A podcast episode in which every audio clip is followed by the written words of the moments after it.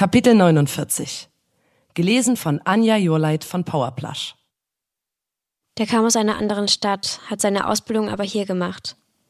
Immer wenn er Berufsschule hatte, war er mit hier in unserer Wohnung und hat bei meinem Mitbewohner geschlafen. Immer wenn er betrunken war, war er total touchy und flirty. Einmal hat unser Mitbewohner ihm auch gesagt, dass er das lassen soll. Dann ging das auch.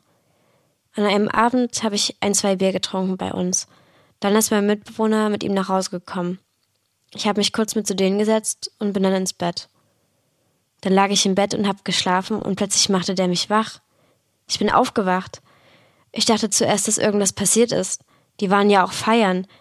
Ich habe mich total erschrocken und wollte wissen, was los ist. Ich dachte, irgendwas Schlimmes wäre passiert. Der war total drauf. Hast du Lust zu kuscheln? Kann ich mich mit zu dir legen?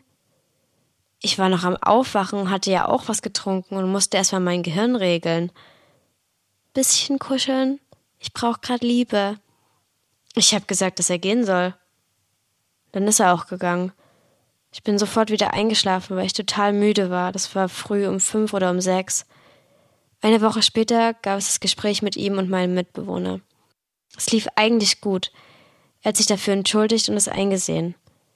Er hat es begründet damit, dass er einfach nicht alleine schlafen wollte. Dann habe ich ihn gefragt, warum er dann nicht mit zu meinem Mitbewohner gegangen ist. Der hätte ja aber auch geschlafen. Ich ja aber auch.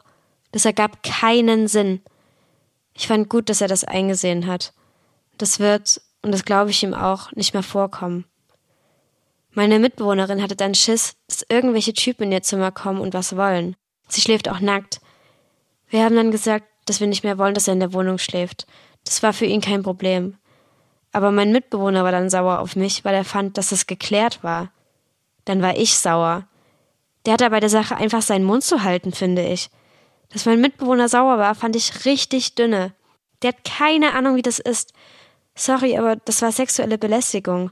Als ob der nur mit mir kuscheln wollte. Also sorry. Das kannst du dem Weihnachtsmann erzählen, aber nicht mir. Und ich will nicht in meiner Wohnung an meiner Bettkante von irgendeinem Typen genervt werden.